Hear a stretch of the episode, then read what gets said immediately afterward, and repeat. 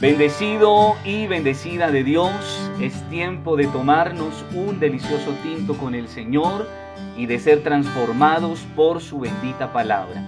Mi nombre es Gerson Moreno y te doy la bienvenida a este espacio de devocional. Lo mejor está por venir. Lo mejor está por venir. Es el título del mensaje que te estaré compartiendo por los próximos minutos y que está basado en lo que dice la palabra de Dios en el libro de Job capítulo 19 verso 25 y que leeré en el nombre de Jesucristo. La palabra dice así, pero en cuanto a mí, sé que mi redentor vive y un día por fin estará sobre la tierra y después que mi cuerpo se haya descompuesto, todavía en mi cuerpo veré a Dios. Amén y amén. Desde el valle de la desesperanza, Job ascendió a la cumbre de la fe, la esperanza y el optimismo expresando su confianza en que la redención de Dios para su vida ciertamente llegaría. Ahora Job, revestido del poder de Dios, recibe del Espíritu Santo la más grande revelación que un ser humano pueda recibir, y es la revelación de Jesucristo en el momento más difícil, más oscuro de su vida, Job recibe este regalo, esta promesa de un redentor. En el antiguo Israel, un redentor era un miembro de la familia que liberaba a un esclavo o que se hacía cargo de una viuda. Pero el redentor de Job no era cualquier redentor. El redentor de Job es un redentor personal. Él declara mi redentor. Quiere decir que se apropia de él, que lo hace suyo, que lo hace personal. Pero el redentor de Job es un redentor viviente. Por eso dice, yo sé que mi redentor vive. Quiere decir que su confianza no está puesta en un Dios falso, en un ídolo falso, en alguien que está muerto. No, mi hermano. Él está colocando su confianza es en un Dios real que vive, que es real. Y esto es una prefigura de la resurrección de Cristo. El redentor de Job es aquel que pagaría en conformidad a la ley el precio de la libertad, la salvación y la bendición de Job. Entonces esto es una prefigura de la crucifixión de Cristo.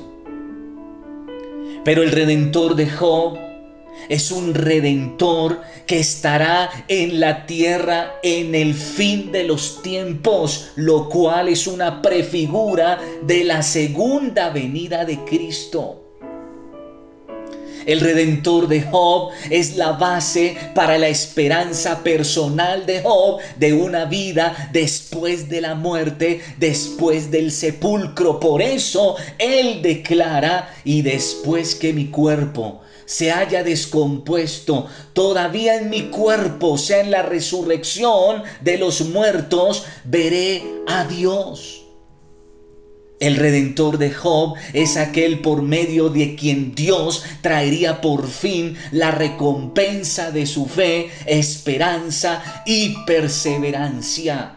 Y entonces declara Job, yo mismo lo veré. Así es, lo veré con mis propios ojos. Este pensamiento me llena de asombro. Solo pensar en eso, dice Job, me asombra. me eriza la piel. Y es que fue en ese momento tan difícil que Job pudo conocer a Dios. Fue en ese momento que sus ojos le fueron abiertos y entonces él mismo en Job capítulo 42, verso 5, confiesa y declara lo siguiente. Job 42.5. Hasta ahora solo había oído hablar de ti pero ahora te he visto con mis propios ojos. Fue en ese momento que Dios se reveló a su vida.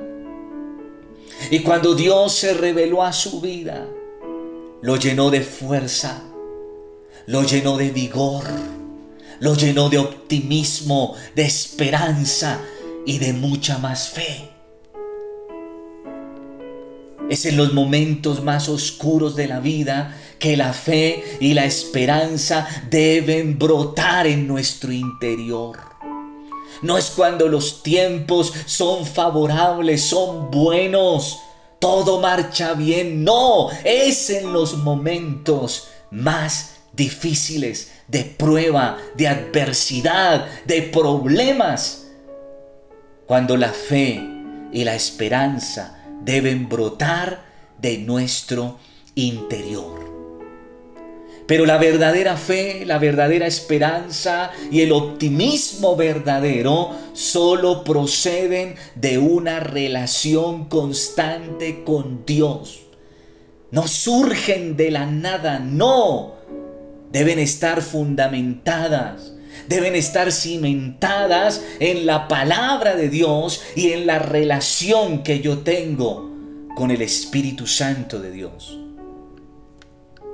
La actitud que brota de nuestro interior para asumir las adversidades que enfrentamos determina la manera como reaccionamos ante una ofensa, amenaza o desafío. Podremos responder bajo el enojo, con temor o inseguridad, pero la fe, la esperanza y el optimismo quita el miedo y transforma cualquier circunstancia cuando tenemos confianza plena en Dios. Él nos da esa seguridad que reflejamos externamente ante las cosas que están por venir. Fue la fe la esperanza y el optimismo lo que permitió que Job permaneciera firme en sus convicciones. Es por eso que la palabra de Dios dice acerca de él, Job 1.22, a pesar de todo, Job no pecó porque no culpó a Dios. Y aun cuando se vio enfrentado al ataque del enemigo a través de su esposa, Job declaró lo siguiente. Dice la palabra en Job 2.10. Sin embargo, Job contestó, hablas como una mujer necia. ¿Aceptaremos solo las cosas buenas que vienen de la mano de Dios y nunca lo malo? A pesar de todo, Job no dijo nada incorrecto. No pecó con sus palabras. Puedo creer que Job no solo alimentó un sueño, sino que tuvo la convicción de ver que su redentor vive por los siglos de los siglos y que lo levantaría en victoria del mismo polvo. En esta hora quiero invitarte para que analices tu manera de actuar frente a los desafíos, las pruebas y las adversidades. Quiero invitarte para que cultives la fe, la esperanza, el optimismo, la disposición y la firmeza ante toda prueba, incluso cuando lo peor ocurra. Solo piensa en intentarlo una vez más y en prepararte para una próxima vez, una próxima oportunidad que Dios te quiera dar. Esto implica, mi hermano, total dependencia en el Señor, quien te dará la confianza y seguridad para no renunciar al propósito que Él tiene con tu vida y saber que en Cristo es posible llegar a la cima de la montaña, a la cima de los problemas. Ten siempre presente las promesas de Dios para tu vida. Te voy a recordar algunas. Marcos 9:23, para el que cree, todo le es posible. Juan capítulo 11, verso 40, no te dije que si crees verás la gloria de Dios. Lucas capítulo 1, perdón, verso 37, Lucas 1:37, porque para Dios no hay nada imposible. Y Filipenses 4:13, pues todo lo puedo hacer por medio de Cristo, quien me da las fuerzas. Hoy coloco sobre tu vida estas promesas. Y todas las promesas que el Señor te dé, tómalas apropiate de cada una de ellas. Esas te darán la fortaleza que tanto necesitas en cada situación de tu vida. Quiero invitarte para que oremos al Señor y le demos gracias por esta palabra que trae a nuestra vida, a nuestro corazón. Señor, en esta hora te alabamos y te bendecimos, Padre.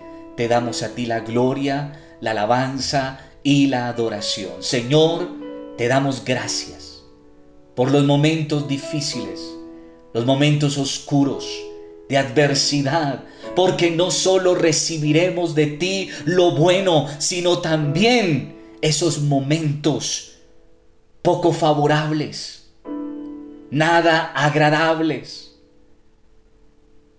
Porque Señor, en esos momentos es que tú te haces más real para nosotros.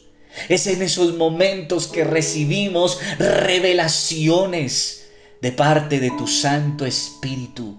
Es en los momentos difíciles donde nos vemos desafiados a sacar lo mejor de nosotros, a creer, a confiar a tener esperanza, a tener optimismo. Es en esos momentos, Señor, donde más estamos en tus manos. Es en esos momentos, Señor, donde vienen las grandes bendiciones, se efectúan los poderosos milagros maravillas de parte tuyo. Solo te pedimos, Señor, ayúdanos. En este tiempo, fortalécenos, levántanos en victoria en el nombre de Jesucristo. Señor, en esta hora yo quiero pedirte que por favor, en este tiempo, fortalezcas nuestra fe. Fortalece nuestra fe, Señor. No nos sueltes de tu mano, Padre, en el nombre de Jesús. Gracias Dios. Gracias Señor, en el nombre de Jesús. Amén y amén. Te bendigo, Padre Cristo, y que la gloria del Eterno resplandezca sobre tu vida, sobre tu casa y sobre los tuyos. Hoy te digo en el nombre de Jesús, lo mejor para tu vida está por venir.